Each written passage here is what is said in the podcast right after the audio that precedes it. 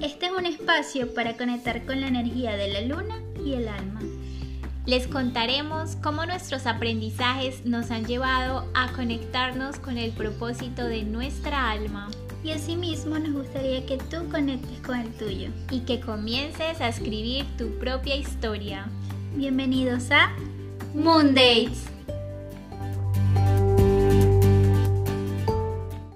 Hola. Hola, ¿qué tal? Bienvenidos a un nuevo capítulo de Moon Dates.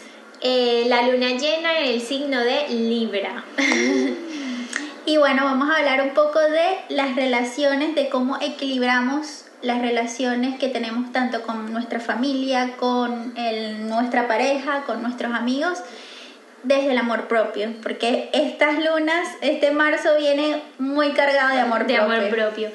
Bueno, y sobre todo que el signo Libra no es un signo de individualidad, sino que es un equilibrio entre el dar y el recibir, entre yo, cómo me doy espacio para mí mismo, pero también cómo permito ese compartir con un otro, con un amigo, una amiga, una pareja o la familia.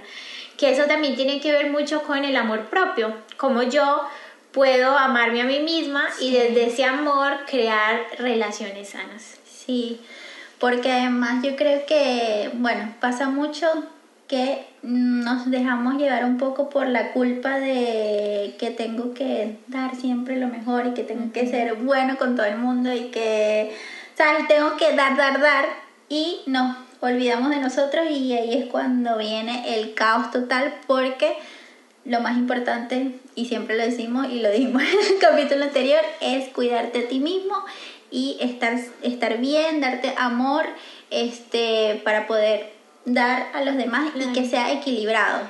Bueno, yo por ejemplo en mi experiencia, bueno, mi, yo soy Virgo, creo que lo he dicho en otros podcasts, Virgo es un signo de, de servicio, o sea, de, de, servir a los demás, de ayudar a los demás. Y soy una persona que cuando a mí alguien me pide algo, yo lo trato trato de hacerlo. Te desvives por hacer. Sí, porque es como que me piden ayuda y, y ahí sale esa energía de servicio, servicio, servir. Pero ¿qué pasa? Mm, muchas veces me olvido de mí y es algo en lo que he tenido que trabajar muchísimo porque yo digo, a veces he llegado a sentir, ¿será egoísta decirle a alguien que no puedo ayudarlo? ¿O será egoísta no querer compartir en ese momento mi energía con una persona? Yo no sé, Ori, qué piensa acerca de eso, porque muchas veces en amistades o incluso en relaciones de pareja, habrá algún día que necesitemos un día para nosotros. Y que digamos, hoy no puedo compartir contigo porque no me siento en, en la energía sí, a mí, a, a, ver, a mí me pasa mucho esto porque, bueno, yo tengo unas configuraciones ahí en mi personalidad que necesito mucho mmm, tiempo yo sola eh, conmigo mismo, o sea, necesito darme mi espacio y cuidarme, cuidar de mí. Y cuando no lo hago, pues eso lo siento. Entonces, yo ahorita Claro, yo, yo, yo ya tengo con mi pareja como 7, 6 años. Y lo que hago es que cuando me siento así, me siento como abrumada, es que simplemente digo, mira, me voy a dar un paseo, me voy a, o voy a hacer esto. Y una cosa importante que he aprendido es que no siempre, no podemos dejar el, eh, el amor, el amor propio en manos de los demás yo por tener pareja y por poner un ejemplo, si me gustan las flores y todos los domingos yo quiero tener flores en mi casa, pues yo no puedo darle esa responsabilidad a, alguien externo, porque a lo mejor para esa persona no es importante tener flores todos los domingos, pero para mí sí lo es, entonces yo no puedo estar um, dejando esa responsabilidad en esa persona de que todos los domingos me traiga flores. Si eso a mí me hace sentir bien, si eso es un acto de amor hacia mí, pues yo voy y me compro mis flores y las pongo en mi casa y, y eso y te es... hace ese regalo a ti. Y me hago ese regalo a mí mismo. Entonces he entendido que no puedo esperar nada de parte de las otras personas. Si un día mi pareja decide regalarme unas flores, pues soy súper feliz. Pero y lo agradezco. pero si no, y hay un día que me provoca, pues no lo voy a culpabilizar a él de que, ay, que, que poco romántico, que no me... No, sino tomo acción y digo, bueno, pues hoy me provoca este, desayunar esto, hoy me provoca mm, ir al mercado y comprar unas flores, y pues lo hago, y así hay un equilibrio en la relación, no estoy culpando al otro ni responsabilizando de algo que, que no es su responsabilidad. Claro, porque si algo me hace sentir bien a mí, pues yo voy y lo busco. Exacto. Si necesito cuidado propio, pues este no voy a estar pidiendo que me cuiden, sino el amor desde el compartir y no la necesidad. Exacto. Bueno, y otro, por ejemplo, otro aprendizaje muy grande para mí ha sido el aprender a poner límites ha sido bien difícil ese aprendizaje en mi vida, sobre todo con las amistades.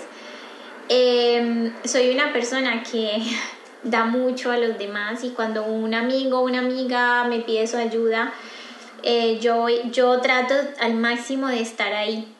Y me sentía culpable cuando decía no, no, cuando decía no quiero, no puedo y muchas veces me obligaba a ah, ir a estar con esa persona.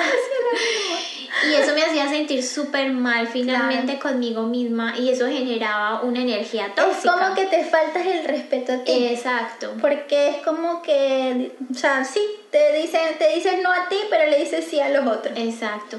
Y algo que he aprendido es a decir no y, y ya no me siento mal por decir no. O sea, ¿por qué tengo que respetar mis tiempos? Yo también, digamos que soy un poco como Oriana, que necesita sus tiempos para estar sola. A lo mejor un sábado por la tarde no quiero ver a nadie y quiero estar conmigo misma, está bien. con mi gato, en el sofá y está bien. No tengo por qué sentirme culpable de porque no quiero salir como el resto de las personas y estar en, en un grupo de gente. Entonces eso ha sido un aprendizaje muy grande para mí, pero que me ha ayudado a tener un equilibrio en, en mis relaciones. Así es. Y no sé qué otra, otro ejemplo nos puedes... No, es que yo creo que nosotras vivimos un poco lo mismo, lo mismo vidas paralelas. Sí, sí, porque eh, con, las, con las relaciones de amistad también me pasa lo mismo. Incluso con, con, con la familia a veces dicen, este, no, que, que, que no escribes, que es que yo, a ver, soy un poco particular. y Tienes tus tiempos. Tengo mis tiempos, entonces cuando me siento, cuando yo siento que ya me he recargado, pues estoy dispuesta a escribir, a dar, a, a, a, darle a los demás. Pero he descubierto que primero tengo que recargarme yo y estar bien yo.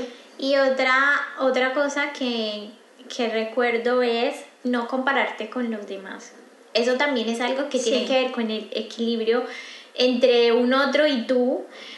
Porque muchas veces decimos, pero esta persona porque hace esto y lo otro y yo no. Claro.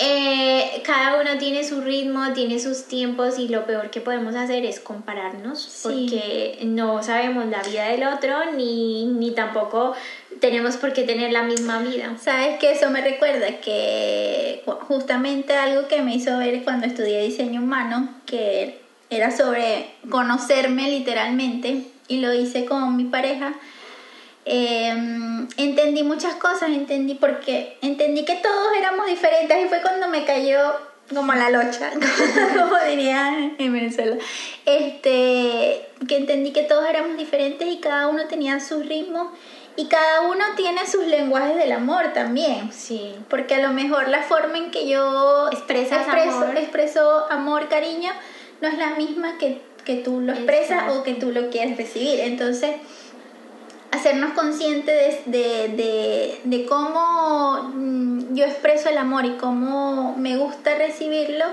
nos hace equilibrar esas relaciones. Porque puede ser, habrá personas que les gusten los detalles, o sea, que expresan el amor a través de los detalles, comprando regalos.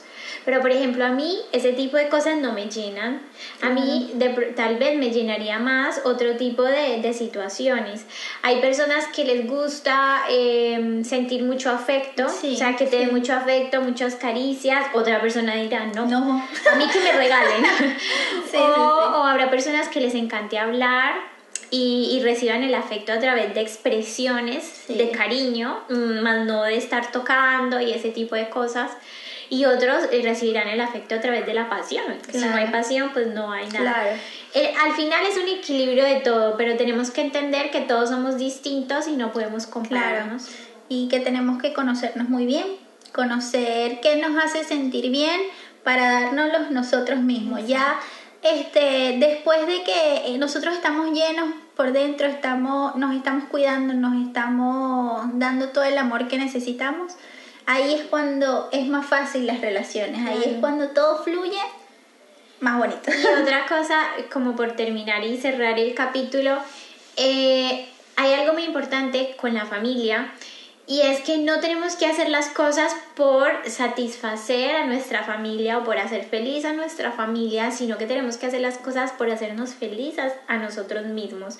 Y ahí ellos, la familia, verá que somos felices y compartirán esa felicidad. Pero no es hacer algo por un otro, claro. porque ahí te estás dejando a ti de lado o por, muchas veces pensemos, ¿por qué estoy haciendo esto? ¿Por satisfacer a mi familia? ¿Por un ego? Porque me aplaudan, me admiren o porque realmente me hace sentir bien a mí y feliz. bueno. bueno, este, hasta aquí llegamos por hoy y ámense mucho, quiéranse mucho, cuídense, los queremos. Y nos vemos en el siguiente capítulo. Un abrazo y un beso. Adiós.